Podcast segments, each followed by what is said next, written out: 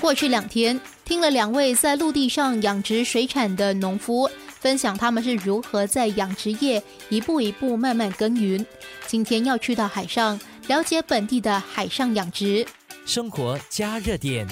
我们是在二零幺六年的时候进入这个行业的。刚开始的时候是想做餐饮这行业的，不知不觉就连接到做农业，就这样的就开始了。因为我们觉得当时候是有一个空缺存在的，就想说不如就试一试这个行业。这几年也学了不少。二零幺六年的时候，我们还没有那个二零三零的那个目标啊。我们新加坡的确是需要一个有一个空间去发展的一个行业，就是农业，因为新加坡。本身是靠进口为主，但是如果是本地养殖的话，还是很少的。凭着这一点点信心就去执行了。学习的这个整个过程是的确是来的不容易。养殖业是一个技术性非常高的一个行业。刚开始的时候，呃，也什么都不懂，碰碰撞撞的去学习了很长的时间，当中还去上了一些课程啊，去真正的去学习科技化的一种养殖是到底是怎么样子。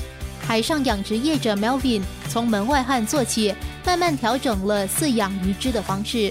我们是在新加坡的东北部，靠近乌名岛那一块，在水面的一个养殖场，面积大概是有五千平方米左右。之前的一个业主的一个地方，然后就直接接手过来，就在那边运作了。这个行业里面啊，有种种的一些难处需要去克服的。首先需要。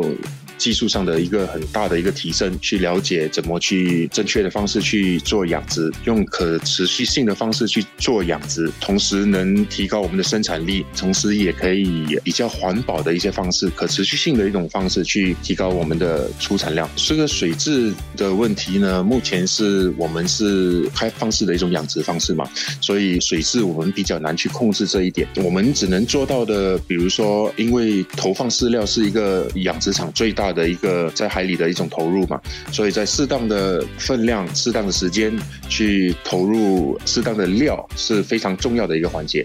如果我们投的太少，鱼又不够吃；投的太多，又会对环境的污染造成非常大的影响。这种开放式的养殖呢是有限的。接着下来，我们希望在近下来的一年左右，我们希望把这个养殖场提升到一个比较高科技的做事方式，然后在一个循环的环境里面做。一些大量的养殖，同时也能提高我们鱼的质量，对鱼的存活率有一种保障。虽然是在海上养殖，但是还是得确保水的质量。我们需要把它换成一种循环水的一个环境，就是说，我们把海水抽上来，用一个过滤的方式，呃，保证水的质量，然后在一个循环的环境里面养殖这个鱼。后续那个水呢，也会过滤好了，才可能再回去同样的养殖的环境里面。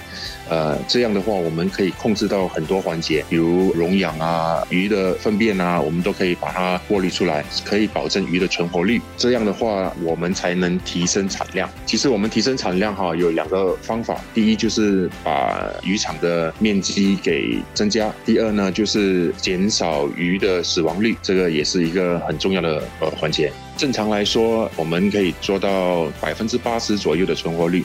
如果是在一个循环的水的环境里面的话，可能可以达到百分之九十五以上，都应该是没有问题的。有了自己的海产后，进军食品业是 Melvin 和他的团队的目标。还是走回餐饮业啊？我们觉得，哎，我们自己有这么好的水产，用什么样的方式才能体现给国人呢？还是走回到餐饮，觉得最理想的一个方式。所以我们在食阁里面开了一个餐厅。在食阁开餐厅的原因呢，也是希望在大众能享受到我们新加坡国产的海鲜，其实是非常不错的。第一家已经开在 Wisma Atria 的食阁里面，我们后续想要开到十家店左右，在新加坡。本身从农业走到餐厅呢，第一的目标是想把我们的海鲜提现给国人。那在当中呢，我们也了解到说。供应给其他的酒店啊，或者是餐厅啊，去享受我们这样子的一一种产品。为什么我们会自己走到餐厅呢？是因为这个是我们很自然的一个优势啊。自己养殖的鱼，自己带到餐厅，中间我们能希望这样子做，能达到成本的一个优势，在最理想的价格，国人享受到我们国产的海鲜。最初的一种想法，希望我们能坚持到底。在时隔开设了售卖鱼汤的与众不同后，Melvin 和团队将继续增加产量。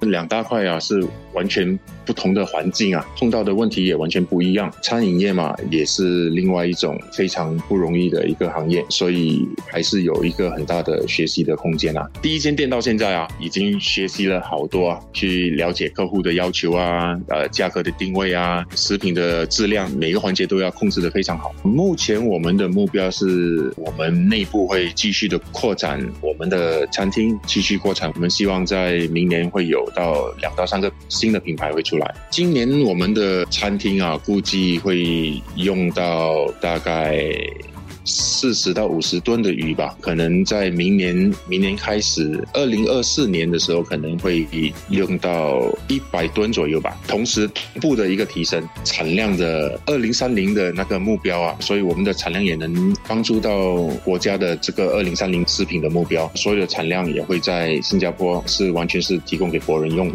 生活加热点。